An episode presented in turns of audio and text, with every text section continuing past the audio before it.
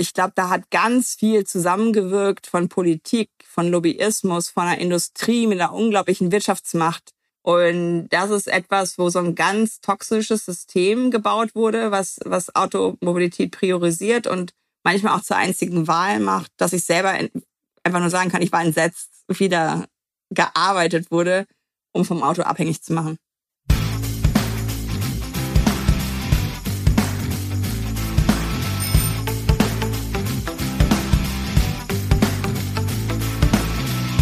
Jetzt Radfahren, der Karl-Podcast. Mein Name ist Florian Sturm und herzlich willkommen bei der neuen Episode von Jetzt Radfahren, dem Karl-Podcast. Deutschland, das werdet ihr vermutlich wissen, ist das Autoland schlechthin. Deutschland war aber mal, genau, Fahrradland. Und das ist noch gar nicht so lange her. Dann aber wurden politisch und auch wirtschaftlich bestimmte Weichen gestellt, oder vielmehr Straßen gebaut, um dem motorisierten Verkehr in Deutschland die Pole Position zu geben. Die Mobilitätsexpertin Katja Diel beschäftigt sich in ihrem Bestseller Autokorrektur, Mobilität für eine lebenswerte Welt mit genau dieser Entwicklung. Und genau deswegen habe ich Katja eingeladen. In unserer heutigen Podcast-Folge spreche ich mit Katja über ihre Recherche. Also nicht nur übers Fahrrad, sondern über Mobilität im Allgemeinen.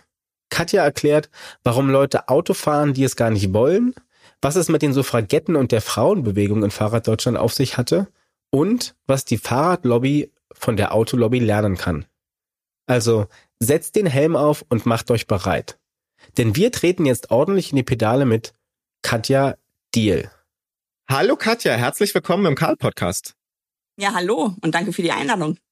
Katja, wann hast du zuletzt auf dem Fahrrad gesessen und wohin bist du gefahren? Ich habe gestern auf dem Fahrrad gesessen und bin vom Bahnhof im Emsland, äh, wo meine Eltern wohnen, zum Haus meiner Eltern gefahren. Gab es irgendwas Besonderes, was dir von dieser Fahrt in Erinnerung geblieben ist? Ein Gefühl, einen Geruch, irgendwie sowas? Ja, tatsächlich leider die große Hitze, ähm, weil gestern war es, ich bin, ähm, wann war ich hier um, um 5 Uhr ungefähr von nachmittags. Und da war es, glaube ich, 34 Grad äh, und stehende Luft. Und ich habe immer wieder äh, gedacht, auch, auch über die Reise, wo wir ja noch sprechen werden bei der Reise, dass es echt cool ist, Rad zu fahren, weil sich dann wenigstens die, die Luft gegen dich bewegt. also stand wirklich und ich kann da auch nicht mehr wegfühlen. Also äh, ich nehme das wahr, dass es einfach nicht normal ist. Und dann haben wir gestern noch relativ lange erstmal im Haus gesessen, wo es unten äh, kühl war und sind dann irgendwann raus. Äh, das ist dann, dann natürlich das Geschenk, diese lauen Nächte. Aber den Tag über war es halt nicht so schön und das war so das Gefühl äh, dieser Radfahrt. Das heißt, wenn es warm ist, muss man einfach schneller fahren, dass man wenigstens noch ein bisschen Fahrtwind hat. Ja, so ungefähr. Also ich fand äh, tatsächlich, habe nochmal sehr ähm, wahrgenommen, wie es ist, äh, wenn ich Radfahren kann und wie viel Privileg das auch bedeutet, dass ich das kann und vor allen Dingen, wenn es dann auch noch auf, auf sicherer Infrastruktur passiert, weil du irgendwie in Bewegung bist, trotzdem aber ähm, und das finde ich so interessant an dieser, an dieser, äh, ja, ich fahre nicht Rad äh, wegen, wegen Geschützen. Also ich frage mich immer, wie die Leute im Auto, es sei denn, sie, sie kühlen sich auf 18 Grad runter oder so. Also ich finde es sehr angenehm, auf dem Rad dann zu sitzen und, und Fahrtwind zu haben, ja. Du hast deine Reise gerade schon angesprochen. Du warst kürzlich vier Wochen mit dem Interrail-Ticket äh, quer durch Europa unterwegs und hast dir natürlich auch die Mobilität in anderen Ländern, in anderen Städten angeguckt. Kannst du deinen Eindruck von diesen vier Wochen mal kurz zusammenfassen, wie es der Mobilität in Deutschland beziehungsweise äh, in Europa im Vergleich zu Deutschland geht? Ich habe tatsächlich leider, äh, ähm, ja, wie soll ich sagen, noch mehr ein schlechtes Zeugnis für Deutschland. Vor allen Dingen was Radinfrastruktur angeht. Also in Sachen Barrierefreiheit, wo ich ja auch immer darauf achte, habe ich wahrgenommen, das ist in anderen Ländern auch nicht unbedingt äh, selbstverständlich. Das ist in Deutschland ja auch ein Problem. Also um kurz zu erklären, ich bin ähm, alles außer in den Süden. also Norden, ähm, Westen und Osten habe ich äh, bereist und habe da diese ähm, Möglichkeit ja auch genossen, im Faltradsystem zu sein, äh, was wie ein Koffer ist. Also wo du keine Fahrradkarte brauchst, sondern das äh, Rad als Gepäckstück auch mitreißt und ähm, hatte ähm, immer die Beobachtung, ähm, ich komme raus aus dem Bahnhof, falte mein Rad auf und kann loslegen. Also da war immer irgendwie Über die Qualität können wir dann immer noch reden, aber da war immer irgendwie eine Radspur. Und das ist tatsächlich etwas, was ich an deutschen Bahnhöfen so nicht unbedingt beobachte, dass du eingeladen wirst, dass du, dass du dich gesehen fühlst mit der Mobilität, die du mitbringst. Und ähm, es gibt tatsächlich auch viel im Sinne von Farbe ist keine Infrastruktur, aufgepinselt Radwege, aber für mich ist das ein Zeichen dafür, dass sich halt was bewegt. Ne? Also dass da ähm, auch in, in, den, in den baltischen Ländern, äh, als ich in, in Tallinn war, roch die ganze Stadt nach Farbe. Warum? Weil die die Sommerferien genutzt haben, Parkspuren für Autos abzubauen, Einbahnsysteme äh, zu etablieren und diese Parkspuren wurden dann eben zu roten Radfahrstreifen. Und ähm, ich habe mich wirklich sehr sicher gefühlt. Ich habe mich wirklich ähm, gerade auch in Paris wo du ja wirklich so eine eigene Systematik hast, dass du manchmal äh, äh, ja völlig aus dem Autoverkehr auch rausgenommen wirst mit deiner eigenen Radspur. Und habe dann auch an mir gemerkt, immer wenn ich diese doch lauten Motoren von bestimmten Arten von Autos gehört habe, dass dann wieder meine meine ähm, Schultern in Richtung äh, Ohren gingen und ich immer gedacht, ah nee, Quatsch, die sind ja gar nicht hinter mir. Also ich habe richtig gemerkt, wie ich so ähm, ja, wie ich so geübt bin darin vielleicht auch, äh, äh, zu denken, oh, da kommt jetzt Motorengeräusch, heißt, äh, mal gucken, hoffentlich überholt mich der Mensch mit 1,50 Meter. Also es ist wirklich eine andere Art von Radfahren.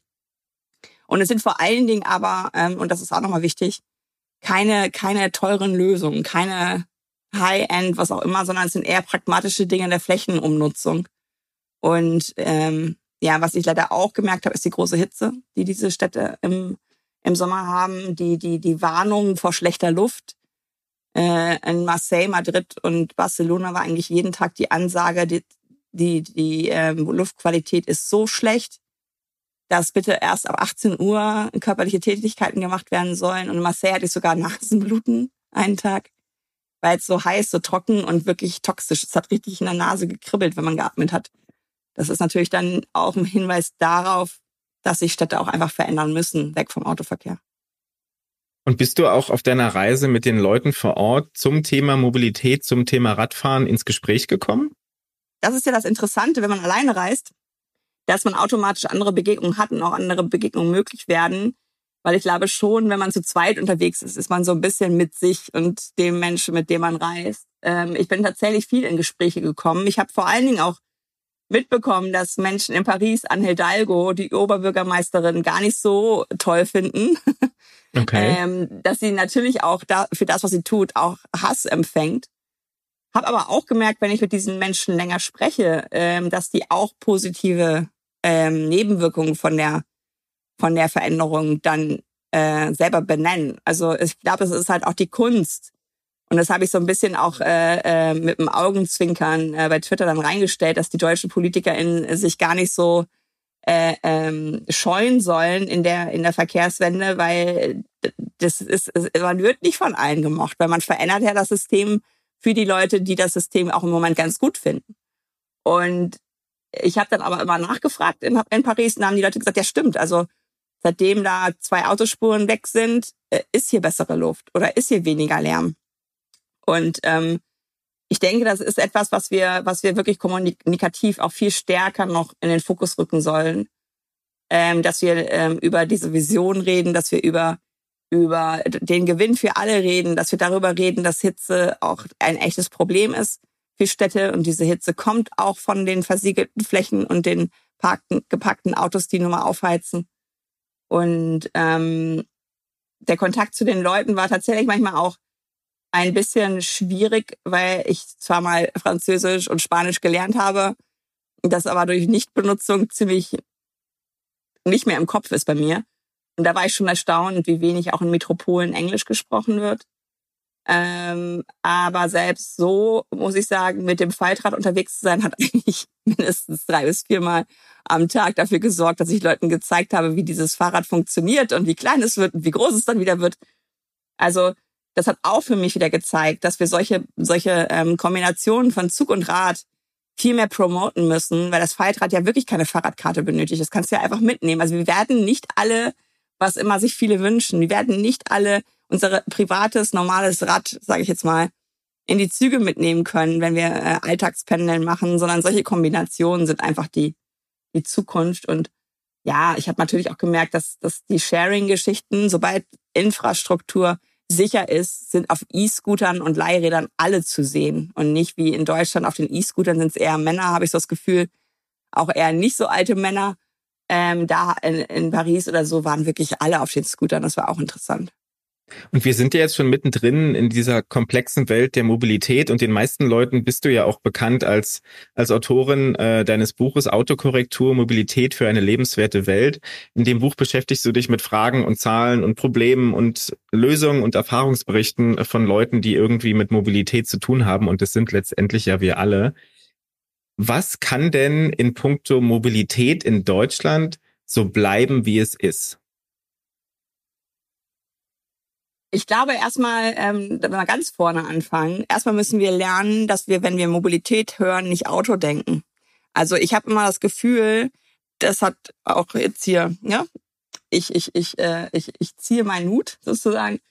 Das hat Autoindustrie ganz gut geschafft, dass das Auto so in unseren Köpfen auch ist, dass Freiheit, äh, Ungebundenheit, Flexibilität äh, mit dem Auto verbunden ist. Und da würde ich schon mal anfangen, äh, ein Fragezeichen dran zu machen, ob alle bei Mobilität wirklich an, an Busse und, und Fahrrad- und Fußverkehr denken. Ähm, was darf so bleiben? Ich würde sagen, wir haben auf jeden Fall im Vergleich zu anderen Ländern, ähm, auch wenn wir sehr viel über sie meckern, eine gute Bahn. Äh, in, in Spanien hast du zum Beispiel Reservierungspflicht. Da kommst du in den einen bestimmten Zug nur rein, wenn du dieses Ticket vorher gebucht hast. Und wenn du diesen Zug verpasst, äh, da musst du dir ein neues Ticket kaufen mit der entsprechenden Reservierung. Also ich glaube, das ist ein Vorteil, den wir in Deutschland haben, den wir auch behalten sollten, dass äh, flexibles Buchen bei der Bahn immer auch möglich bleibt, beziehungsweise die Menschen, so wie ich, die auch gerne auf reservierten Plätzen sitzen, damit man auch mal äh, eine längerstündige äh, Bahnfahrt nicht auf dem Boden äh, verbringt. Das finde ich hm. gut.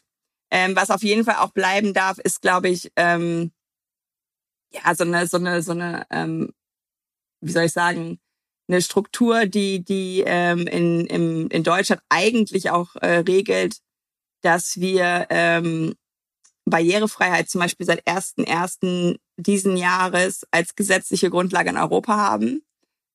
Ist gut, aber, da kommt das große Aber, sie wird halt nicht durchgesetzt. Also ich glaube, das ist etwas, was neu auch äh, noch rein muss in dieses System, dass wir es gemeinsam schaffen, ähm, da auch viel mehr hinzuschauen. Bei meiner Lesung, wo ich jetzt in Hameln war, waren auch zwei Menschen im Rollstuhl.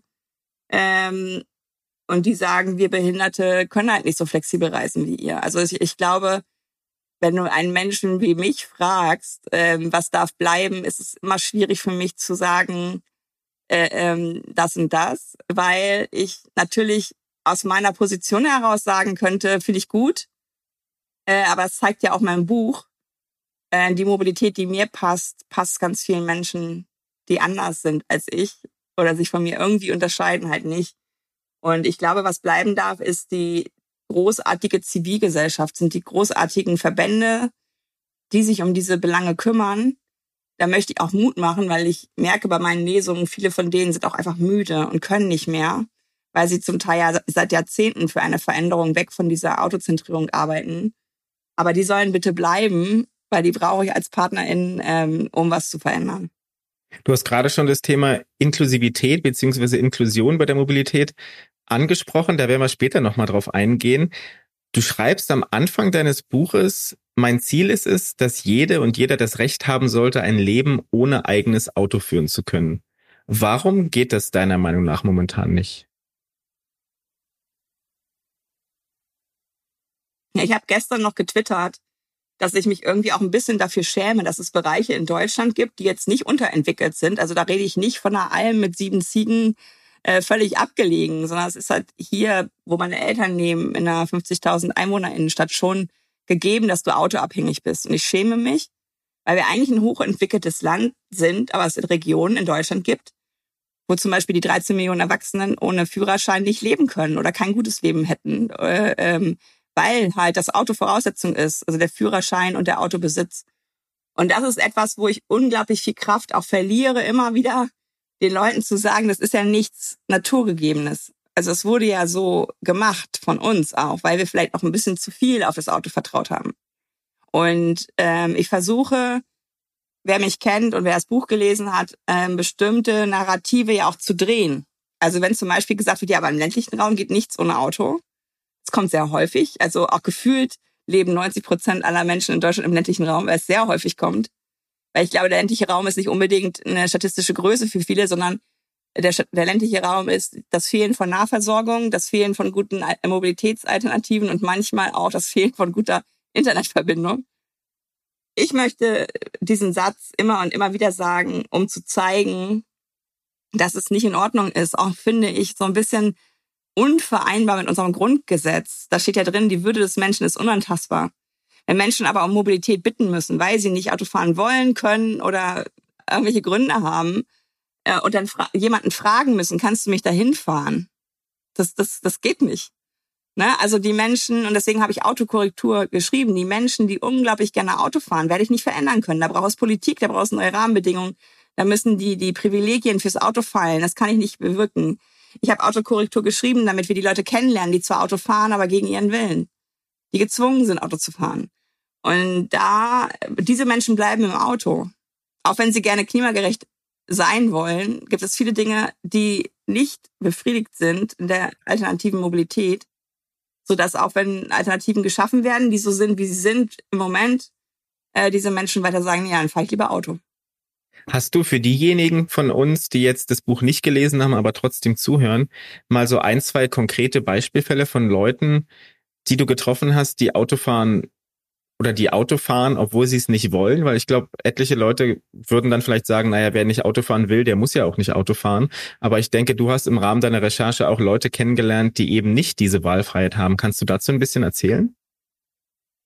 Vielleicht noch kurz zur Erläuterung. Ich habe Autokorrektur angefangen zu schreiben und wollte dann diese Geschichten erzählen und habe gedacht, nein, so mache ich es nicht, weil alle Leute machen es genau so. Sie reden über Menschen. Und ich habe im, im Buch äh, 60 Personen, die jetzt nicht alle ins Buch gekommen sind, weil einige auch nicht wollten, dass sie genannt werden. Ist auch krass, wenn, wenn wir in einem Land leben, wo sich Leute nicht trauen zu sagen, ich mag aber eigentlich gar nicht Auto fahren. Auf jeden Fall gibt es äh, verschiedene Gruppen und das sind natürlich die klassischen Gruppen, die immer als Ausrede benutzt werden, nichts an der Automobilität zu verändern. Ne? Also die Dame im ländlichen Raum, äh, die Alleinerziehende, äh, die Krankenpflegerin muss immer noch zur Arbeit kommen, ne, der Feuerwehrmann, also diese klassischen äh, äh, ähm, Personen, die immer ähm, benutzt werden, ja ist doch, die muss ja, das können wir nicht verändern mit der Automobilität. Äh, und wenn du dich dann aber mit diesen Leuten unterhältst, zum Beispiel mit der Anästhesistin, die in meinem Buch ist, die auch alleinerziehend ist, dann lernst du sie kennen. Sie hat auch darum gebeten, dass ihr Name verändert wird, weil sie nach 24 Stunden Dienst ein Auto fährt und selber weiß, dass es gefährlich ist. Weil wenn du sehr müde bist, ist das so ähnlich wie betrunken sein. Ne? Also da funktioniert nicht mehr alles. Da gibt's auch Sekundenschlaf. Und sie sagt, ähm, sie findet es wirklich furchtbar, was sie ihrer Zweijährigen mit ihrer Automobilität antut, weil sie wollte eigentlich ein elektrisches Auto kaufen. Ähm, hat aber erstens nicht genug Geld dafür, weil Pflegeberufe ja auch ganz anders äh, äh, bezahlt sind als, als Autoberufe. Und ähm, sie ist Mieterin, in ihrem Mietshaus kann sie nicht laden und an dem Krankenhaus, wo sie arbeitet, ist auch keine Ladeinfrastruktur. Deswegen hat sie sich ein Plug-in-Hybrid jetzt geholt, äh, wo ja immer auch Fossil noch ein bisschen mit drin ist.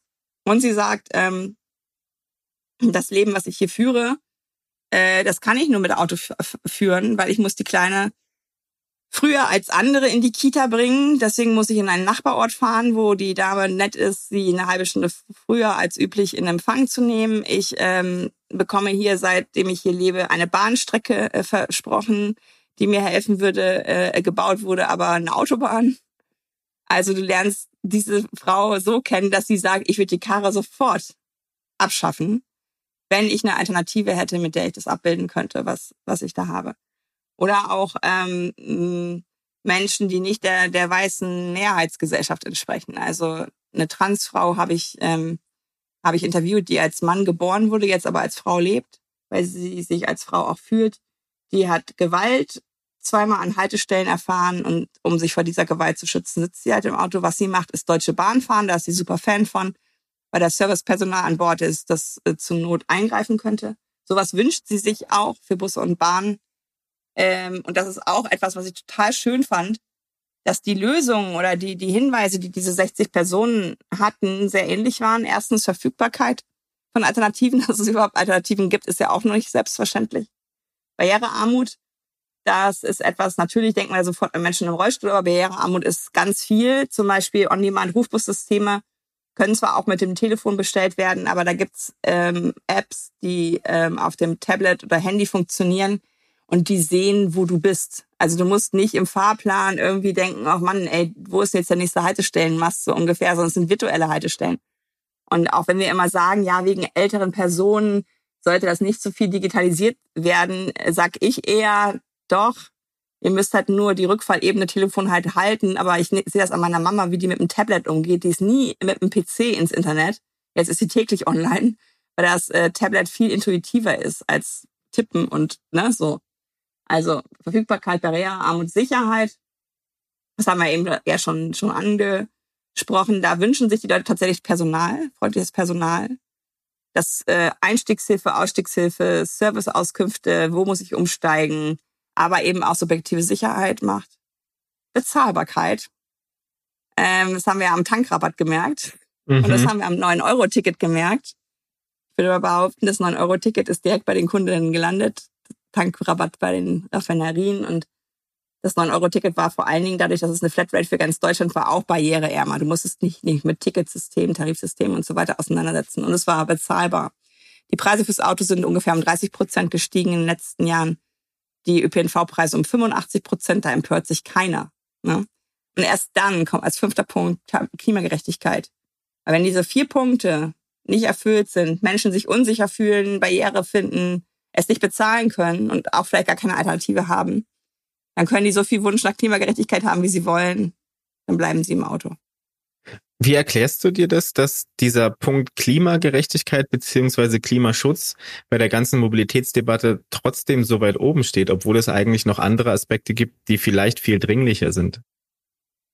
Ist tatsächlich auch ein Wunderpunkt von mir, weil ich hätte mir sehr gewünscht, dass wir die Mobilität verändern, ohne, ohne dass die Klimakatastrophe so dringlich wird, wie sie jetzt gerade ist. Der Verkehrsbereich hätte seit den 90er Jahren die Emissionen nicht gemindert.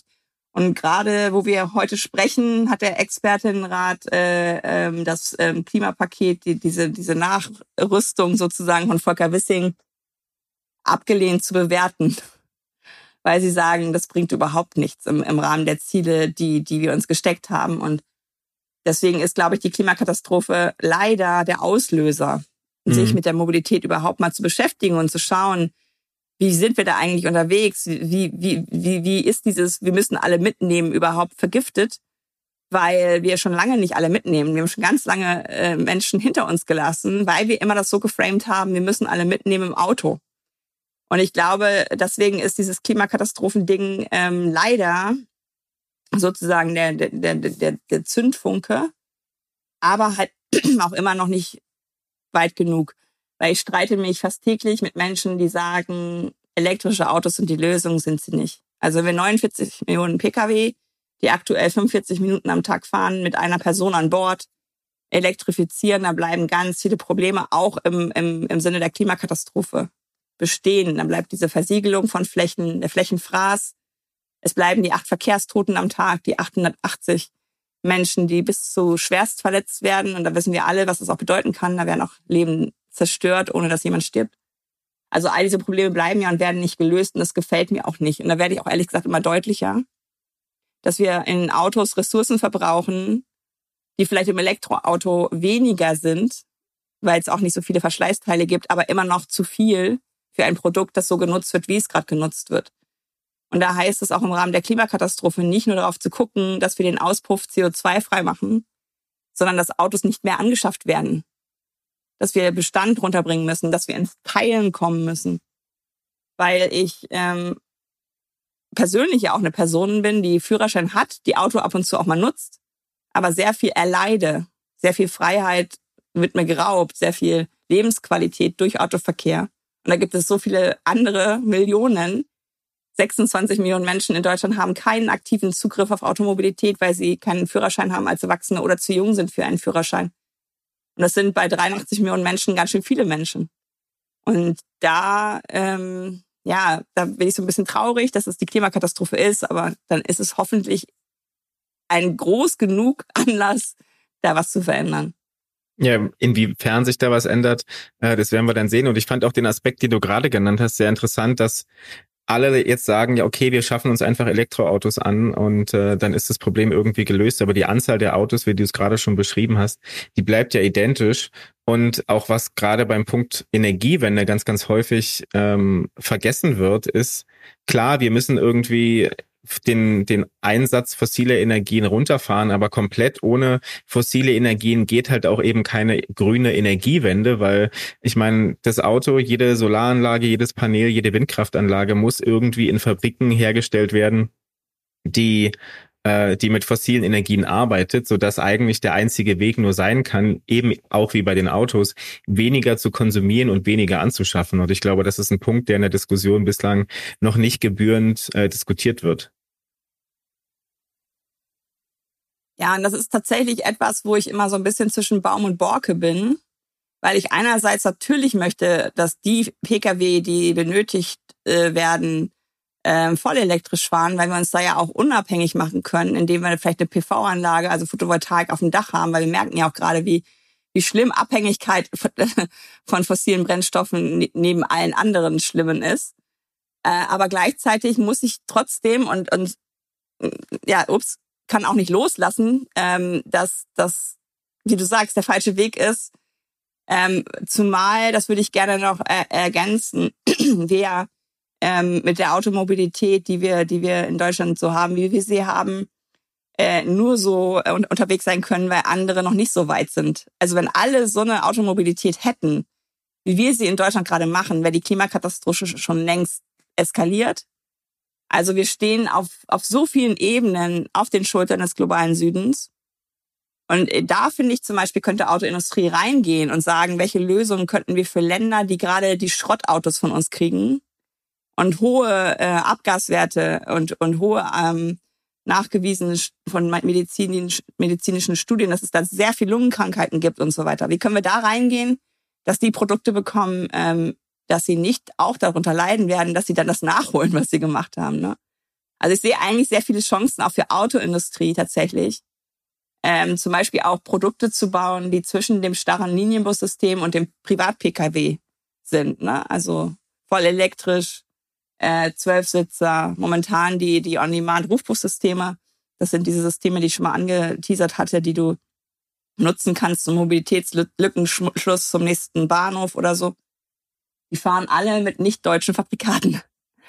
Zum Beispiel mit dem sogenannten London Taxi. Äh, weil in London kannst du nur eine, eine Lizenz zum Taxifahren bekommen, wenn du halt ein Fahrzeug hast. Und das ist das London Taxi, äh, wo du Rollstuhlfahrende mitnehmen kannst. Also das jedes Taxi in London fährt mit einer Rampe und einem Rollstuhlplatz.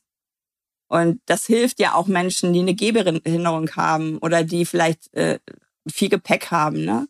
Es ist ja nie nur diese eine Lösung, die diesem einen Menschen hilft, sondern oft ist das, was Minderheiten hilft, eine Lösung auch für viele andere. Und da wundere ich mich, dass die deutsche Autoindustrie immer noch darauf beharrt, diese hochindividuellen Pkw zu bauen. Lass uns mal vom Auto ein bisschen rüber zum Fahrrad kommen. Und du hast dich ja für die Recherche von deinem Buch auch mit der Historie des Fahrrads in Deutschland beschäftigt. Und ich habe das Buch natürlich auch gelesen. Deutschland war mal Fahrradland, oder? Ja, es ist super genial gewesen, ehrlich gesagt, äh, da so ein bisschen rumzuwühlen und diese alten Fotos äh, auch zu entdecken. Unter anderem die Suffragetten, also die Frauen, die für das Frauenwahlrecht äh, gekämpft haben, waren auf Fahrrädern unterwegs. Und auch diese ähm, ja fast schon ein bisschen unschönen Geschichten, äh, was Frauen erleiden mussten, wenn sie Fahrrad gefahren sind, weil ja damals diese kasteiende Kla äh, Kleidung unglaublich schwere Röcke, Reifröcke, wie das kann man sich, finde ich, auch vorstellen, dass es sehr schwierig gewesen sein muss, damit Fahrrad zu fahren und wie empört die Männerwelt war, dass Frauen sich diese Freiheit genommen haben. Also ich habe das auch überschrieben, das Kapitel, dass das Fahrrad das feministische äh, Verkehrsmittel überhaupt ist. Da schalten dann natürlich verschiedenste Menschen sofort ab, wenn das Wort Feminismus überhaupt in den Raum kommt. Aber ich möchte betonen, Feminismus ist auch für Männer da. Feminismus befreit einfach aus, aus Geschlechterklischees ne? und aus dem patriarchalen System. Und Und das ähm, Fahrrad ist insofern feministisch, weil du kannst es selbst ähm, reparieren, wenn du dich schlau machst. Du hast eine unglaubliche Radiuserweiterung im Vergleich zum Fußverkehr. Und es ist, äh, wenn du jetzt nicht komplett übertreibst, auch ein bezahlbares Verkehrsmittel. Also was sich Menschen eher fast noch leisten können als ein Auto natürlich. Und da war ich sehr begeistert.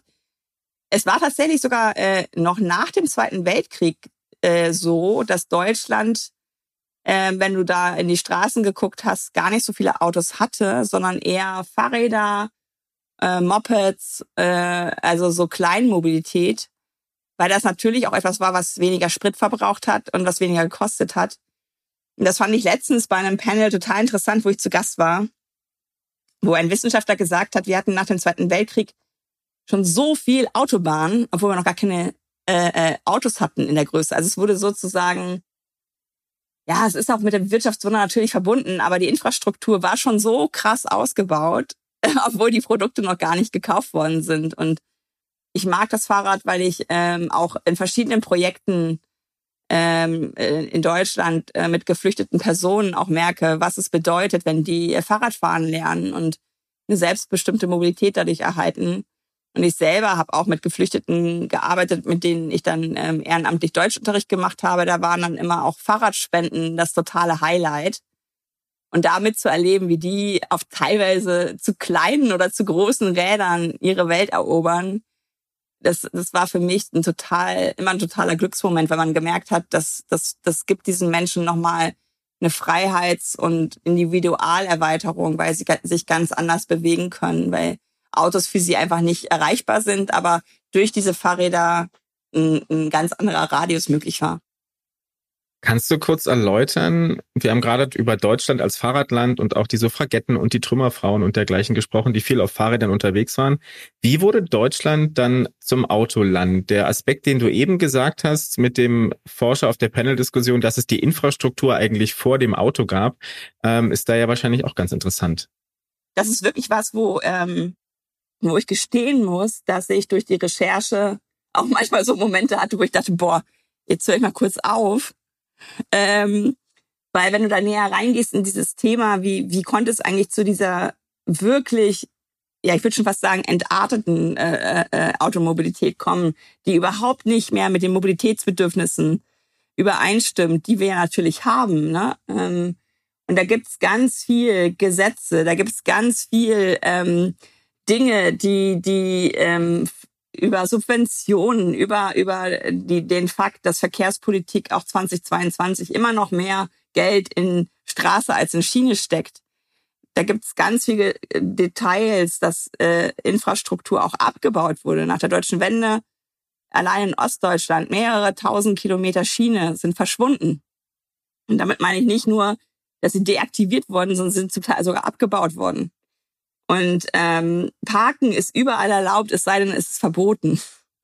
Es ist äh, erst in den Ende der 60er Jahre überhaupt erlaubt worden, dass Autos in den öffentlichen Raum gestellt werden dürfen. Das hat ein Herr äh, bis ins höchste Gericht äh, durchgefochten, dass es möglich ist. Äh, und das hat natürlich dazu geführt, dass der öffentliche Raum dadurch den Autos gehört und nicht den Menschen. Also ganz viele Dinge haben wir passend gemacht fürs Auto. Und das ist insofern voll daneben, weil das Auto, wenn es geparkt wird, einfach keinen Sinn macht.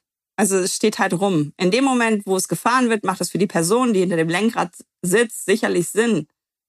Aber ansonsten ist es ein Ding ohne Sinn. Sobald es nicht mehr rollt, ist es ein Problem. Und natürlich stehen hier im ländlichen Raum manche Autos noch auf privaten Grund, aber auch hier beobachte ich, dass die Stellplätze auf dem privaten Grund einfach zu klein werden für die Autos, die gekauft werden. Und ich glaube, da hat ganz viel zusammengewirkt von Politik, von Lobbyismus, von einer Industrie mit einer unglaublichen Wirtschaftsmacht, vom Kleinmachen anderer Industrien, wie zum Beispiel der der erneuerbaren Energien. Da sind, ich glaube, alleine in der, in der ähm, Windkraftbranche hunderttausende Jobs verschwunden. Da haben wir nicht so gebrüllt wie um jeden Arbeitsplatz in der Autoindustrie. Es gehen auch gerade ähm, große ähm, Firmen, die wir brauchen für die Energiewende, weil sie halt Rotoren bauen oder ähnliches für Windanlagen, gehen entweder raus aus Deutschland oder pleite. Und das ist etwas, wo so ein ganz toxisches System gebaut wurde, was, was Automobilität priorisiert und manchmal auch zur einzigen Wahl macht, dass ich selber einfach nur sagen kann, ich war entsetzt, wie da gearbeitet wurde, um vom Auto abhängig zu machen. Ist es vielleicht auch so, dass wir in der Gesellschaft diese ja im Grunde künstlich geschaffenen Privilegien für das Auto, dass wir die zu sehr als als Gott gegeben, als unumstößliche Gesetze betrachten und gar nicht so sehr hinterfragen, wie wir es eigentlich sollten?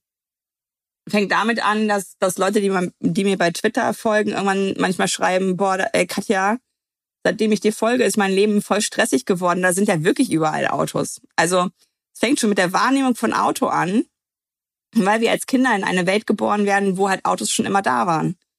Und wir dann gar nicht mehr hinterfragen, warum sind die eigentlich da? Warum dürfen die hier eigentlich stehen? Warum gehört der öffentliche Raum denen? Also, das habe ich bei ganz vielen, die halt sagen, vorher war das wie so Stadtmobiliar oder wie ein Baum oder eine Bank. Und jetzt sehe ich erst, das sind ja Autos, das sind abgestellte äh, Sachen im öffentlichen Raum. Und das zeigt ja schon, wie sehr wir daran gewöhnt sind, ähm, da unglaublich viel ans Auto abzugeben. Und genau was du sagst, ist richtig. Ähm, das sieht man ja, wie hart um jeden einzelnen Parkplatz manchmal gekämpft wird. Dabei ist das nur ein Raum, wo eine Sache hingestellt wird, die in dem Moment dysfunktional ist, weil sie halt nur steht. Und dass dieser Raum aber mal, und das ist auch vielleicht nochmal so ein Moment, wo ich sage, alte Fotos sind so toll, ähm, dass so ein Raum mal allen gehört hat. Also bevor die Macht des Autos in die Städte kam, waren das Begegnungsorte. Da, da gab es Shared Spaces, da äh, ist man spazieren gegangen, äh, es gab un unglaublich viel flanierende Menschen und das ist geraubt worden. Und das ist halt dieses Kapitel im Buch, wo ich auch über Kinder schreibe, wo Menschen sagen, boah, ich habe zwar keine Kinder, aber ich musste das Buch mal weglegen. Was machen wir eigentlich mit Kindern? Die gar nicht mehr selbstbestimmt unterwegs sein können, die immer hören, nur bis zur nächsten Ecke, dann das ist gefährlich, das sind Autos, die dann Mobilität lernen. Wir beklatschen diese Kinder, wenn sie endlich gehen können so total gefeiert und äh, über Videos äh, geteilt in der Familie. Aber das Zweite, was diese Kinder lernen, ist, sobald du das draußen machst, pass halt auf. Und das kommt natürlich vom Auto. Und der Stress in der Stadt kommt vom Auto. Und die Belastung der Stadt kommt vom Auto. Also ich bin eine totale Städterin. Ich will in der Stadt wohnen, weil ich die kurzen Wege mag, weil ich mag, dass ich alles in erreichbarer Nähe habe, Kultur, Konzerte, was auch immer. Ich mag aber nicht, dass ich immer darauf äh, angewiesen bin, dass man mich nicht tötet, um mal hart zu formulieren, weil ich halt kein Auto habe. Und das ist was, wo ich immer wieder erstaunt bin, wie, wie stark das geframed ist, dass diese Privilegien, die anderen Menschen ja geraubt worden sind, als Recht missdeutet werden. Fehlt uns vielleicht auch irgendwo die Vision von so einem autofreien Raum, im, einerseits im öffentlichen Raum, aber auch äh, im Sinne von einer autofreien Mobilität, um diesen Druck auf die Politik oder auf die Autolobby auch von der Gesellschaft her stärker auszuloten? Ich glaube auch wirklich, was du, was du sagst, äh, können wir ruhig noch ähm, härter formulieren. Ähm, wir sind da einfach nicht mehr zu Fantasie ähm, in der Lage. Also ich glaube, viele Leute gucken auf meine Arbeit und sagen, ja, hm, da macht die da die Autos weg, aber was denn dann? Und ich sehe da keine leeren Parkplätze, sondern ich sehe, dass wieder Shared Spaces entstehen, dass Bäume da stehen, dass Bänke da stehen. Ich habe das in den Superblocks von Barcelona, wo Durchgangsverkehr nicht erlaubt ist, ähm, abends erlebt, wenn die Hitze weg ist. Die ganze Nachbarschaft sitzt draußen. Und ich habe noch nie so eine heterogene Gruppe von Menschen gesehen wie die in diesen Superblocks am Abend, weil da einfach alle sitzen, die da wohnen. Und das ist so ein Geschenk. Und für mich sind Autos tatsächlich Begegnungsverhinderungsmaschinen. Weil wenn wir im Auto aneinander vorbeifahren, wir sehen uns ja noch nicht mal mehr. Also entweder spiegelt die, die Windschutzscheibe oder es ist eh zu schnell, als dass man sich gegenseitig wahrnehmen kann. Und wenn man die äh, Geschwindigkeit aus einer Stadt herausnimmt, und das haben die Städte alle gemacht, die ich, die ich da besucht habe, Tempo 30 und weniger, da wo noch Autos fahren, auf einmal siehst du die Menschen wieder, auf einmal siehst du Gesichter in diesen Autos. Und ich glaube, mein Kumpel Jan Kamensky, der diese ähm, Visualisierungen macht, wo Autos so wegfliegen aus, aus äh, zugeparkten Räumen und wo die Utopie entsteht einer, einer autobefreiten Stadt. Solche Menschen braucht es leider und es gibt sie aber Gott sei Dank, äh, die den Menschen zeigen, wo es hingehen kann. Und das ist zum Beispiel das, was ich an den Bürgermeisterinnen von Barcelona und, und Paris sehr schätze. Sie haben diese Vision. Also sie haben auch sehr viel mit Visualisierung gearbeitet äh, wie es denn werden soll in Paris, diese 15 Minuten Stadt, dass du alles, was du brauchst, in 15 Minuten erreichst, zu Fuß mit dem Rad oder dem ÖPNV. Und ich habe in diesen Städten tatsächlich auch Rollstuhlfahrende gesehen. Also das ist auch was, wo ich immer wieder ein bisschen entsetzt bin, dass diese Menschen in deutschen Städten meistens gar nicht stattfinden, weil sie, weil sie nicht barrierearm sind. Und das ist so ein großes Geschenk an die ganze Gemeinschaft von Menschen, die momentan nicht ausgesprochen wird, weil wir diese Menschen mit Auto so priorisiert haben. Du hast gerade schon die, die Vorteile beziehungsweise auch die äh, autofreie Substanz von, von Paris und Barcelona angesprochen. Das sind beides Städte, die Frauen als Bürgermeisterinnen haben. Meinst du, das ist ein Zufall? Ist natürlich ein kribbeliges Thema. ähm, weil ich auch überhaupt nicht sage, dass Frauen besser sind als Männer. Das ist ja immer so ein Missverständnis auch, so ein Quatsch. Also wenn ich mit, mit ganz vielen Katjas irgendwie die Welt bauen würde, würde ich auch was vergessen, weil ich von meiner Lebenswelt ja ausgehe und einfach unbewusst ähm, Dinge nicht mitdenke. Aber es ist leider, liebe Männer, nachgewiesen, dass wenn nur ein Auto im, im Haushalt ist, fährt es meistens der Mann zur Erwerbsarbeit. Und die Erwerbsarbeit ist statistisch relevant, weil sie wird bezahlt und die Wege, die für diese bezahlte Arbeit existieren, sind sichtbar in Statistiken. Frauen oder ich sag mal weibliche Mobilität, vielleicht nennen wir es so, weil es gibt ja auch Männer, die Carework machen, aber viel zu wenig immer noch. Weibliche Mobilität sind Wegeketten. Ähm, und da ist ganz viel unbezahlte Arbeit dabei, weil wir immer noch sehr viele Dinge äh, in den privaten Raum schieben. Äh, Kinder zur, zur Schule bringen, ähm, Einkäufe machen, zu Menschen fahren, die gepflegt werden. Also das gibt tausend und drei Statistiken, die halt zeigen, weibliche Mobilität hat Wegeketten, weibliche Mobilität hat andere Bedürfnisse als männliche Mobilität. Und unser System ist aber an der männlichen Mobilität ausgerichtet, weil diese Mobilität, wie gesagt, bezahlt ist und statistisch erfasst. Auch diese großartige Studie Mobilität in Deutschland, die auch gerade wieder ähm, entsteht, die sehr viel aussagt über, über Mobilität, über Wege, über Unterschiede ländlicher Raum, städtischer Raum, hat lange ähm, Dinge wie Carework unter Erledigungen gefasst. Und manchmal kann jetzt sich jeder mal fragen, was habe ich im Kopf, wenn ich Erledigungen lese? Das sind ja eher gefüllte Einkaufskörbe, würde ich mal sagen und nicht essentiell äh, andere Mobilität in dem Sinne äh, kann, kann man auch ganz ehrlich so Sexwork oder oder Menschen, die unsere unsere äh, Gebäude putzen. Ne, das sind alles Dinge, die die die nicht erfasst werden, die nicht befriedigt werden, auch nicht vom ÖPNV muss ich sagen. Ne? Also das äh, ÖPNV-System ist meistens auch so aufgebaut. Da gibt es so einen Mittelpunkt von der Stadt und von da aus geht alles so sternförmig in die verschiedenen Bereiche. Aber es gibt manchmal noch nicht mal mehr diese Tangenten dazwischen die solche Menschen vielleicht bräuchten, um eine gute Mobilität zu haben. Also die beiden, ähm, die beiden Frauen schauen wahrscheinlich einfach weiblich auf Mobilität. Und ich fand total interessant, als äh, Birgit Hebein noch Vizebürgermeisterin von äh, Wien war, da habe ich einen Podcast mit ihr aufgenommen. Sie wurde übrigens abgewählt wegen ihrer nicht so autoaffinen äh, Politik. Aber sie hat gemacht, äh, als die Pandemie gestartet ist, äh, äh, coole Straßen hat sich es genannt. Das hieß, äh, in den ähm, Stadtvierteln von Wien, wo Menschen leben auf engstem Raum, weil sie eben nicht so viel verdienen und weil sie vielleicht auch ja prekäre Wohnlagen haben, ähm, da hat sie diese Straßen cool in dem Sinne gemacht, dass sie die Autos rausgenommen hat. Sie hat sie gesperrt, weil sie gesagt hat, wenn in den Vierteln, wo es auch keine Balkone gibt und wo Menschen jetzt wegen der Pandemie zu Hause bleiben sollen, diese Menschen auf engstem Raum zusammensitzen, dann kriegen wir, kriegen wir Probleme. Und das hat sich total äh, verstetigt. Ich war da auch, ähm, weil ich Leonore Gewessler, die äh, Klimaschutzministerin ist in, in, in Österreich, äh, weil ich da immer zum Beirat auch fahre, habe ich mir das auch angeguckt. Da gibt's Wasserspiele, da gibt's Schatten, da gibt's Bänke, die genutzt werden. Und diese Kinder spielen an diesen Wasserspielen und haben, ich habe die gefragt, weil sie mich komplett nass gemacht haben, das war aber okay. Äh, an so einem Sommertag habe ich gefragt, wo habt ihr denn Feuer gespielt? Und da hieß es halt, ja, da mussten wir immer zu den Spielplätzen fahren.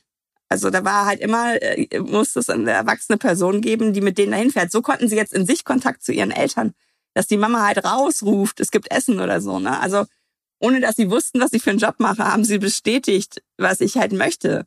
Dass halt das, äh, das Leben in der Stadt vor der eigenen Haustür beginnt und damit auch erwachsene ähm, Kalender entlastet. so ne? Und ich glaube, die Birgit Hebein ist zum Beispiel keine BWLerin, sondern die kommt aus dem sozialen Bereich von ihrer Ausbildung her. Und die guckt halt anders auf solche Dinge. Nicht besser, aber anders.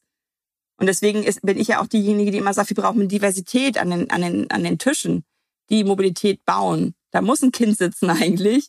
Da muss ein Mensch im Rollstuhl sitzen, da muss ein Mensch mit äh, ähm, einer anderen Hautfarbe sitzen, mit, mit vielleicht auch Behinderungen, die man nicht auf den ersten Blick sieht.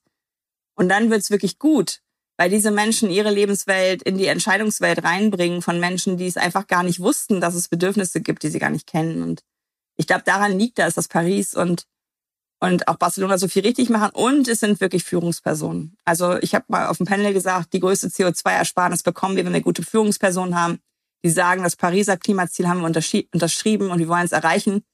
Und das können wir halt nur machen, wenn wir Autobahnen und Tunnel vielleicht nicht mehr bauen.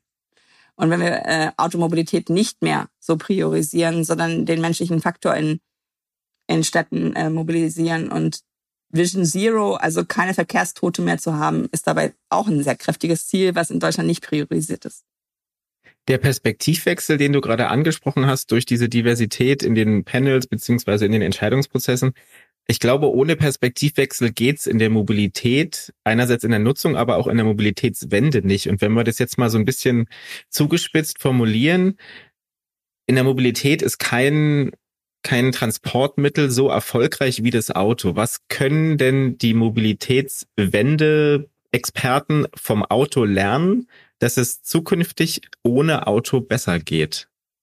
Also erstmal würde ich dir leider absprechen wollen, dass das Auto erfolgreich ist, weil ähm, das Auto ist nur erfolgreich, weil wir so viel Geld da reinballern, weil wir akzeptieren, dass es so viele Leute tötet, weil wir so viel Straßen gebaut haben, dass es einfach super bequem ist, mit dem Auto zu fahren. Also es ist nicht erfolgreich, sondern es ist erfolgreich in dem Sinne, dass die ganze Welt so verändert wurde, dass Automobilität gefühlt eine, eine bequeme und sichere Mobilität ist, weil alle Menschen, und da werde ich auch mal sehr viel gehasst, aber alle Menschen, die ins Auto steigen, riskieren nun mal, andere zu verletzen, die nicht mit dem Auto unterwegs sind, weil Kollisionen mit dem Auto, ohne Auto, da wird immer die, der Mensch ohne Auto verlieren. Das ist nun mal so. Also es ist nicht erfolgreich, sondern es ist sehr, ja, wie soll ich sagen, so ähnlich wie die Tabakindustrie hat auch die Autoindustrie sehr erfolgreich daran gearbeitet, Zweifel äh, immer ähm, zu entkräften. Was wir lernen können, ist tatsächlich die PR und Werbung und die Sprache und das Framing. Also dass, äh, dass äh, FDP immer noch auf dieses freie Fahrt für freie Bürgerinnen äh, abfährt. Äh, das ist ja kommt ja nicht von ungefähr. Das können wir wirklich lernen, dass wir sagen, äh, wir müssen die Vorteile von Radfahren äh, nach vorne stellen. Und da hat mich tatsächlich die vorletzte äh, Eurobike, also die die die die große Messe für Fahrradverkehr äh, oder Fahrrad überhaupt ähm, sehr geärgert. Und da haben diejenigen, die die aktuelle Eurobike dieses Jahr gemacht haben, sehr viel richtig gemacht weil auf den Panels eben doch Frauen waren und andere Menschen, die nicht weiß und männlich sind.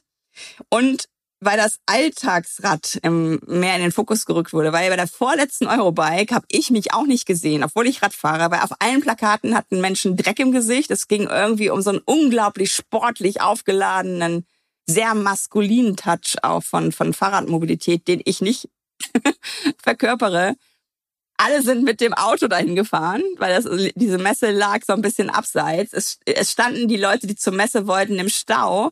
Und es gab ganz viel äh, äh, Freizeitmobilität, so nach dem Motto, hier hast du den Fahrradhalter für deinen Bulli, wo du am Wochenende mit hinfährst in die Berge, um dann da auszusteigen, das Rad runterzunehmen und Fahrradmobilität zu machen.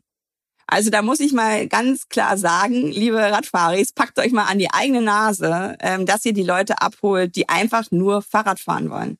Ne? Also das ist, glaube ich, etwas, das, ähm, das haben wir zu Unrecht von der Autoindustrie ge geklaut, dass wir so, weiß ich nicht, wie ich das nennen soll, aber es gab sogar vor, vorletzte Eurobike ein, ein, ein Fahrrad, das auf so einem auf so einem Drehpodest stand, was unglaublich aufwendig lackiert war, der SUV unter den E-Bikes.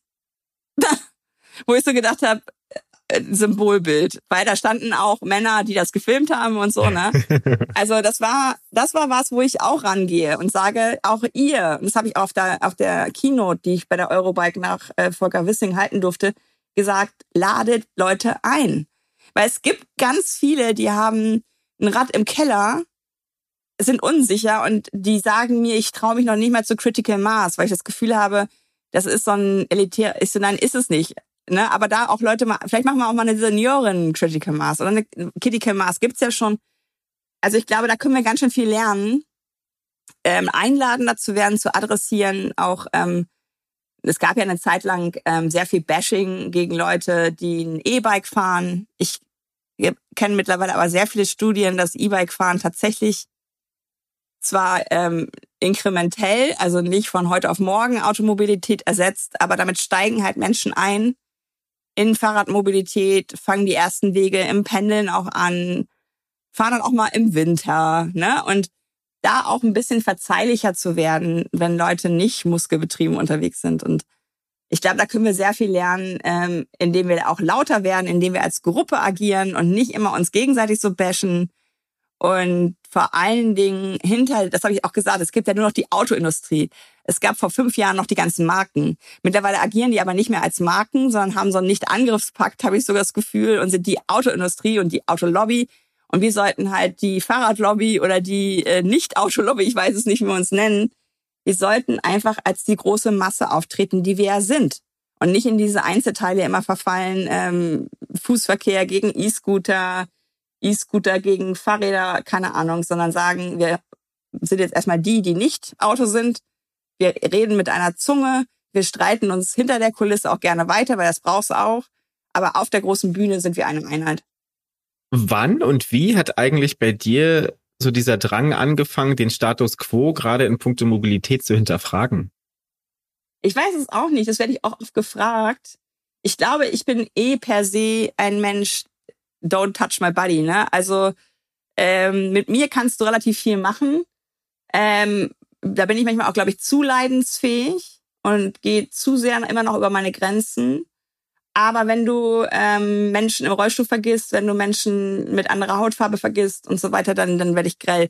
Und das ist natürlich auch ein Einfallstor, weil ich bin keine Rassismus-Expertin, ich bin keine Ableismus-Expertin, ich arbeite aber intersektional. Also gucke, dass wir alle mitdenken. Und das war schon immer in mir drin. Also das war immer schon der Wunsch, dass es allen gut gehen soll. Und das war schon immer auch das Gefühl von, ich bin ganz schön privilegiert im Vergleich zu anderen ähm, die Wahrnehmung hat sich auch immer mehr noch gesteigert, dass ich diejenige bin, die die Kappa hat, die die Möglichkeit hat, äh, zu dieser Veränderung beizutragen. Und dadurch, dass ich beruflich viel in dem Bereich Mobilität, in allem außer Automobilität gearbeitet habe, hat sich dieses Ungerechtigkeitssehen äh, äh, auf die Mobilität irgendwann verlagert. Und es ist tatsächlich nicht die Klimakatastrophe, die mich antreibt. Das ist Platz zwei. Und leider machen wir es nur, wenn wir ehrlich sind, auch wegen der Klimakatastrophe überhaupt, dass wir auf eine Veränderung von Mobilität weg vom Auto gucken, es ist die Ungerechtigkeit, es ist das Lügen von Autoindustrie, dass, dass alle Auto fahren wollen. Es stimmt einfach nicht. Und das ist auch nicht richtig zu sagen, dass das Auto ein Erfolgsprodukt ist, weil es 49 Millionen Mal verkauft wurde. Es ist ein Misserfolg von Verkehrspolitik, weil wir das Auto so privilegiert haben, weil wir die Alternativen kaputt gemacht haben und so weiter. Diesen einen Punkt kann ich dir nicht erklären. Es hat sich immer mehr gesteigert und es steigert sich vielleicht auch gerade immer noch weil es auch in der Politik, die wir gerade haben, wo ich so denke, Leute, ihr, ihr müsst einfach mal adressieren, wir brauchen weniger Autos. Ich habe mal einfach irgendwann reingeschrieben, wir, eigentlich brauchen wir nur 20 Millionen Autos. Totale Empörung. Und dann habe ich gesagt, beweis mir das Gegenteil. Und äh, da konnte keiner das Gegenteil beweisen. Und das ist das, was wir in Deutschland auch vermissen. Echte Zahlen. Also der, der, der, der, ähm, oh Gott, ich rede zu viel, ich, Englisch, ich hätte jetzt fast gesagt, der Mayor of London, der Bürgermeister von London, ähm, hat gesagt, 2030 fahren hier 30 Prozent mehr Autos, äh, weniger Autos, 30 Prozent, ein Drittel weniger Pkw. Und das ist ein Ziel, was messbar ist und woran er arbeiten muss. Und wir haben als Ziel 15 Millionen Elektroautos, was möglich macht, dass sie noch auf den Bestand draufkommen. Keine Ahnung, ne? Und das sind Ziele, die ich einfach doof finde, weil sie keine, keine Ziele im Sinne von Mobilitätswende sind. Hast du mal mit Volker Wissing äh, dich hingesetzt und darüber gesprochen? Du meintest ja gerade, du hast die Keynote nach ihm gehalten. Gab es da vielleicht mal die zehn Minuten, in dem du ihm mal ähm, direkt sagen konntest, was du von seiner Verkehrspolitik oder grundsätzlich von der Verkehrspolitik in Deutschland hältst? Ich rede ja tatsächlich mit allen, die, äh, äh ich sage jetzt mal, meinem politischen und meinem menschenfreundlichen Spektrum en entsprechen. Und ich weiß, unter anderem durch ein Interview mit der Zeit, dass Volker Wissing ein sehr gläubiger Mensch ist und ein sehr, ja, wie soll ich sagen, ein sehr ähm, auch nachhaltig denken der Mensch. So, also ich habe äh, durch dieses Zeitinterview ihn auch nochmal von einer ganz anderen Seite kennenlernen dürfen. Leider geht er mir ein bisschen aus dem Weg. Wir waren beide eingeladen zur Klimabuchmesse. Da wollte der MDR-Intendant mit uns ähm, in Leipzig äh, eine Panel-Diskussion machen, zu dritt. Und da hat er zwei, drei Tage vorher, ohne eine, einen Ersatz zu benennen, abgesagt. Und das fand ich total schade. Erstens den Leuten gegenüber, die das seit Monaten vorbereitet haben. Also der Herr und ich haben uns dann alleine unterhalten. Und ich war auch ein bisschen sauer, gebe ich zu weil das auch für mich ein Geschenk gewesen wäre, mit ihm einfach mal zu sprechen, weil ich glaube, das hilft immer, wenn man Leute kennenlernt und nicht nur ähm, über über das ähm, urteilt, was halt so politisch gerade passiert. Und ich habe diese Verlautbarung der Nachbesserung von Volker Wissing, äh, weil der Verkehrssektor ja wieder mal 2022 die Klimaziele gerissen hat, erst ohne Ton gehört. Das war so ein Zufall, weil ich habe es auf dem Handy gesehen und das Handy war auf lautlos. Und ich fand das insofern also es fing halt an, der, Clip, das zu spielen und ich fand es total spannend. Ich habe gesagt, ich gucke mir das jetzt mal ohne Ton an. Und ich habe da keinen Menschen gesehen, der überzeugt ist von dem, was er sagt. Also ich habe einfach nur auf die Körpersprache geachtet und habe gedacht, der steht doch nicht hinter dem. Also das war, war nicht für mich äh, ein, ein, ein Politiker wie ein Lindner, der halt immer so steht, sondern das war irgendwie von der Wirkung anders. Und ich habe ihn tatsächlich angemeldet vor, ich glaube jetzt sogar schon zwei Monaten oder so dass ich ihn gern treffen würde und dass ich auch verspreche, nicht über dieses Gespräch zu berichten, sondern dass wir einfach, wie man immer so schön sagt, unter drei, das sind ja die Gespräche, die halt einfach vertraulich bleiben, einfach mal sprechen, dass wir uns als, als Personen kennenlernen, dass ich gucke, wo kann ich ihn unterstützen, weil wir bestimmt Schnittmengen haben. Es kann ja einfach auch anders nicht sein. Wir sind ja menschliche Wesen. Äh, auf diese äh, Mail habe ich nur von seinem äh, Büro, was äh, sozusagen ihn als FDP-Politiker vertritt, die Antwort bekommen. Wir haben es ans Ministerbüro weitergeleitet. Mehr ist bisher nicht gekommen. Ich habe es auch schon ein paar Mal jetzt bei Twitter nochmal reingestellt, dass diese Einladung oder dieser Wunsch nach dem Gespräch aussteht. Und nach der Eurobike äh, Keynote von mir, also beziehungsweise von ihm, ist er halt abgerauscht. Das war aber ganz lustig insofern, als dass eine Referentin zu mir kam und meinte, Herr Wissing hat jetzt wirklich Termine. Er geht Ihnen nicht aus dem Weg. Bitte verstehen Sie das nicht falsch. Er muss wirklich weiter. Das war auch so, also ich wäre gar nicht auf die Idee gekommen, so, äh, ich sag mal, äh, selbstbewusst als Katja zu denken, der haut jetzt vor mir ab. Ähm, und deswegen, ja, da bin ich zwischen Baum und Borke, weil ich, ich muss die Politik kritisieren, die da gerade gemacht wird. Ich möchte aber die Person Volker Wissing gerne kennenlernen. Und warte da halt immer noch sogar auf eine Antwort. Und ich weiß ja, dass Menschen für ihn arbeiten, dass er seine Mails natürlich nicht selber äh, beantwortet und finde es tatsächlich kritisch, wie dieses Team vielleicht auch arbeitet, dass er das auch vielleicht gar nicht mitbekommen hat, dass es da diese Mail von Katja Dier gibt. Weiß mir aber auch nicht zu helfen, wie wir es anders hinkriegen, weil ich kann ja nichts anderes tun, als darum zu bitten. Und ja, das zum Status quo mit Volker Wissing und Katja Thiel. Ja, das ist ganz ähnlich wie bei mir. Ich hatte ihn auch äh, eingeladen, hier in den Podcast zu kommen vor, ich weiß nicht, zwei, drei Monaten und dann äh, die die, es kam eine relativ schnelle Antwort von seinem Team auf die, auf die Anfrage und dann ging es so ein bisschen ums Vorgeplänkel, ne, Vorgespräch hier und Vorgespräch da und so, aber seit zwei Monaten höre ich da auch nichts weiter und äh, ich bin mal gespannt, auch ich bleib dran und ich glaube, wenn wir ihn da gemeinsam bearbeiten, vielleicht hat dann einer von uns Glück. Ähm, wir wollten noch mal auf den Punkt Mobilität und Inklusion kommen. Das haben wir so ein bisschen hier und da mal mal angeschnitten, aber das ist auch ein, ein großer Schwerpunkt in deinem Buch. Ähm, welches Puzzlestück, welcher Gedanke fehlt uns vielleicht so gesamtgesellschaftlich in puncto Mobilität und Inklusion? Welches, welcher Aspekt, welchen Aspekt sehen wir da noch nicht so ganz? Wir sehen an Inklusion vor allen Dingen, äh, ist es aufwendig, äh, das kostet Geld. Wir sind aber eine überalternde Gesellschaft. Katja, Oma Katja hat Hüfte. Also ich laufe im wahrsten Sinne des, äh, des, des, Wortes auf eine künstliche Hüfte zu, seit Kind schon. Das ist jetzt von Geburt an eine Sache, mit der ich halt lebe. Und weswegen ich auch so viel Fahrrad fahre, weil mein Arzt hat sagt, lauf nicht mehr so viel zu Fuß. Also selbst ich hätte was davon, wenn es barriereärmer wird. Ich sah teilweise auf meiner Lesereise aus wie durchgeprügelt, weil ich mein Faltrad Treppen hoch und runter wuppen musste, weil ich mein Faltrad in, in Züge bringen musste, wo zum Teil sogar drei Stufen waren, hoch oder runter. Also wo sogar ich als vergleichsweise gesunde Person scheitere, gut unterwegs zu sein. Und ich glaube, dass ist mir wichtig, das eher so mal zu sehen, was wir nicht sehen, sondern wir sehen halt Aufwand. Wir sehen aber nicht den Faktor, bringt für alle was. Eine neue ICE-Generation als Volker Wissing, um bei dieser Person zu bleiben, äh, zu loben, dass Siemens Mobility da was gebaut hat mit neuen Fenstern und man kann super WLAN und telefonieren, ist scheißegal für Leute im Rollstuhl, weil es gibt nur noch eine Toilette, die, die behindertengerecht ist und es gibt auch immer noch keinen ebenerdigen Einstieg. Und das ist lösbar, wenn man das will. Und das ist eine Ignoranz, die mich mittlerweile auf die Palme bringt, weil ähm, es eine, ein Mensch im Rollstuhl kann noch so viele Bahncard 100 haben, wie er oder sie will. Die müssen sich anmelden, wenn sie reisen wollen. Und jeder von uns hat bei umgekehrter Wagenreihung vielleicht auch schon mal gemerkt, wie lang so ein ICE werden kann. Und wenn du dir dann vorstellst, da gibt es nur eine Toilette, ne, und die ist noch nicht mal redundant, sondern wenn die kaputt ist, dürfen sie auch nicht mehr mitfahren, ne? Und ich glaube, da müssen wir einfach hingucken, in dem Sinne, in einen äh, positiven Egoismus kommen, zu sagen, ich werde ja auch mal alt und ich baue mir jetzt die Welt, die mir als alten Menschen ähm, ermöglicht, selbstbestimmt unterwegs zu sein. Inklusion darf nicht als Kostenfaktor, genauso wie ich sage, Mobilität, selbstbestimmte Mobilität ist ein Grundrecht. Das dürfen wir nicht mit Kosten begründen, dass wir es nicht machen. Vor allen Dingen nicht in einem System, was unter anderem 141 Milliarden Euro jährlich ins System Auto steckt weil die Folgekosten zahlen wir alle von Autoverkehr. Und Inklusion ist einfach etwas, was total schön ist, weil es einfach allen Menschen ermöglicht, ähm, frei und selbstbestimmt unterwegs zu sein.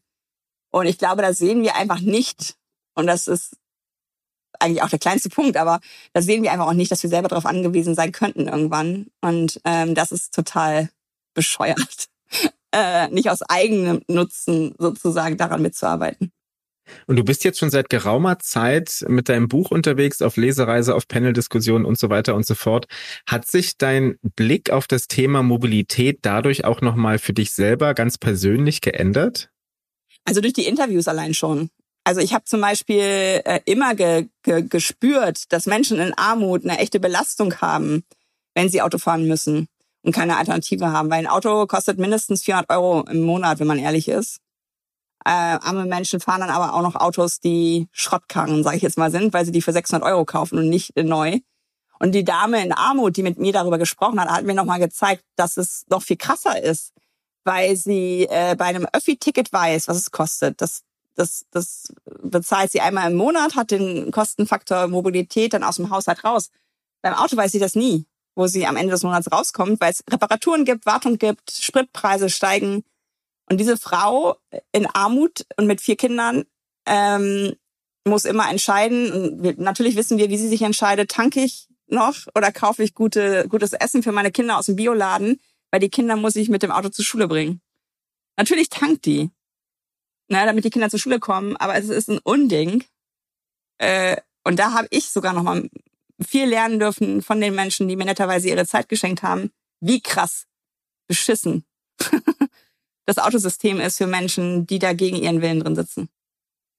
Müssen wir vielleicht auch, um diesem System Auto so ein bisschen entgegenzuwirken, weil das Auto ist ja extrem emotional aufgeladen, nicht nur in Deutschland, aber ich glaube vor allem in Deutschland, müssen wir versuchen oder sollten wir vielleicht versuchen, auch das Fahrrad so emotional aufzuladen, das Fahrrad stärker zum Teil unserer Identität zu machen um gegen diese, gegen diese Autolobby und dann im Grunde auch gegen die aktuelle Mobilität so ein bisschen voranzukommen?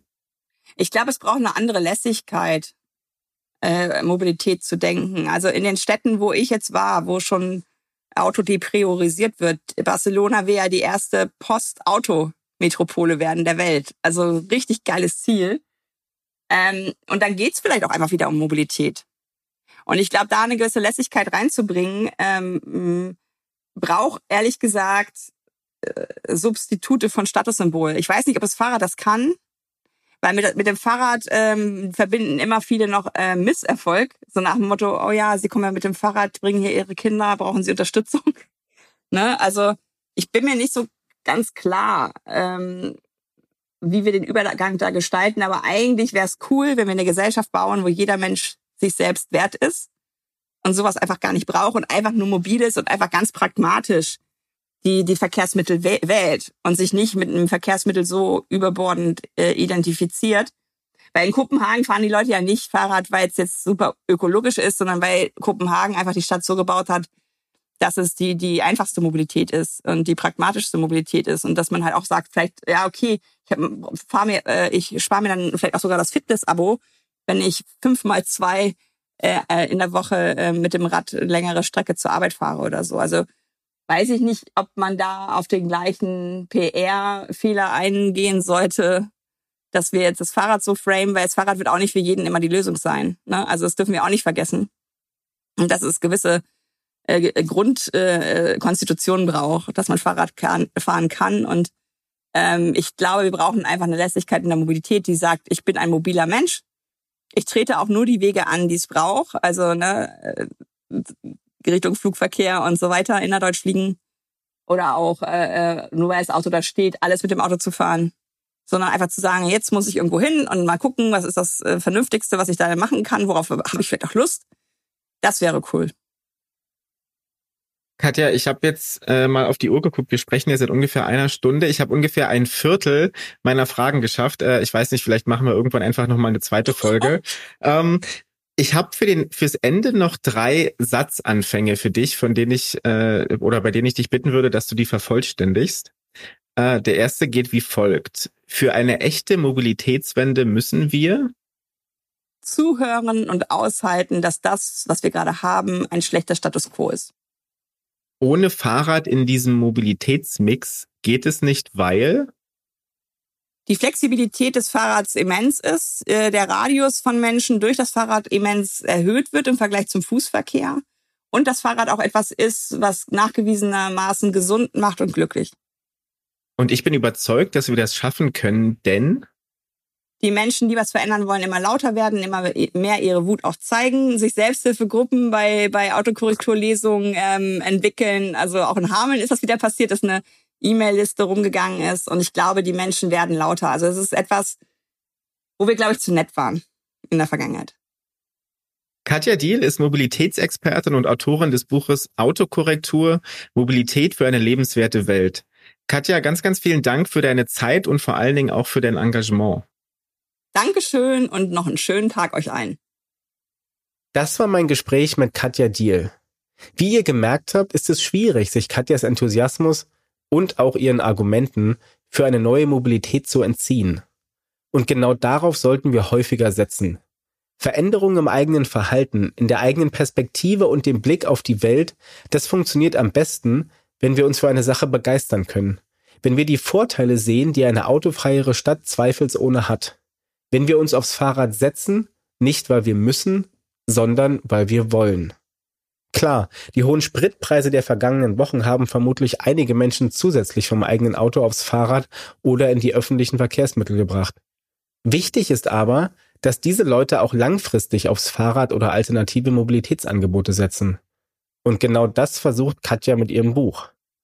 Wenn ihr Leute in eurem Umfeld habt, die das komplexe Thema Mobilität mal von einer anderen Seite kennenlernen sollten, dann schenkt ihnen am besten Katjas Buch. Ihren Bestseller Autokorrektur Mobilität für eine lebenswerte Welt findet ihr überall, wo es Bücher gibt. Einen Link zum Verlag haben wir euch außerdem in die Shownotes gelegt. Am Karl-Magazin und dem dazugehörigen Podcast arbeite ich selbstverständlich nicht allein. Zum Team gehören außerdem Björn Gertheis, Georg Zeppin, Andrea Escher, Johannes Decker, Kirsten Brodersen, Sandra Brotbeck, Sven Damson, Ulrike Knorr und Maximilian Heinrich. Wusstet ihr eigentlich, dass es kurz nach dem Zweiten Weltkrieg Gerüchte gab, nicht Karl Dreis hätte die Urform des Fahrrads erfunden, sondern Leonardo da Vinci? Und zwar schon 1492? In Umlauf gebracht hat das Gerücht der italienische Schriftsteller Curzio Malaparte 1949. Beweise gab es aber erstmal nicht. Die wurden dann 1974 auf der Frankfurter Buchmesse geliefert. In dem Buch Leonardo, Künstler, Forscher, Magier, war eine Skizze enthalten, die einem modernen Fahrrad mit Pedalen und Kette unglaublich ähnlich sah. Jahrzehntelang wurde über diese vermeintliche Skizze gestritten. Ob sie überhaupt von Da Vinci stamme oder von seinem Schüler Salai. Ob sie echt sei, also tatsächlich im 15. Jahrhundert angefertigt wurde. Experten wurden befragt und verleumdet, Altersanalysen der Skizze gemacht und angezweifelt. Letztlich kam dann raus, dass die Materialien der Skizze definitiv aus dem 19. oder 20. Jahrhundert stammen und somit nicht aus Da Vincis Zeiten. Italien aber hält nach wie vor an dieser, nun ja, wir müssen sagen, vermeintlichen Erfindung von Da Vinci fest und zeigt sie in nachgedruckten Skizzen munter weiter auf diversen Ausstellungen. Wenn ihr also mal ein Urfahrrad von Da Vinci sehen solltet, lasst euch nicht täuschen. Das stammt tatsächlich von Karl Dreis. Mit diesem kurzen Ausritt in den Bereich Fake News rund um die Erfindungshistorie des Fahrrads sind wir auch schon am Ende der heutigen Folge angelangt. Neuigkeiten rund um die Fahrrad- und die E-Bike-Welt sowie ein komplettes Archiv unserer bisherigen Podcast-Folgen findet ihr auf www.car.jetzt. Und auch auf unserem Instagram-Account halten wir euch auf dem Laufenden. Falls ihr Feedback habt zur Sendung oder euch bestimmte Expertinnen oder Gäste in der Zukunft wünscht, dann schreibt uns gerne eine Nachricht auf den sozialen Medien. Ich hoffe, ihr hört auch bei der nächsten Folge wieder zu. Bis dahin wünsche ich euch eine gute und sichere Fahrt.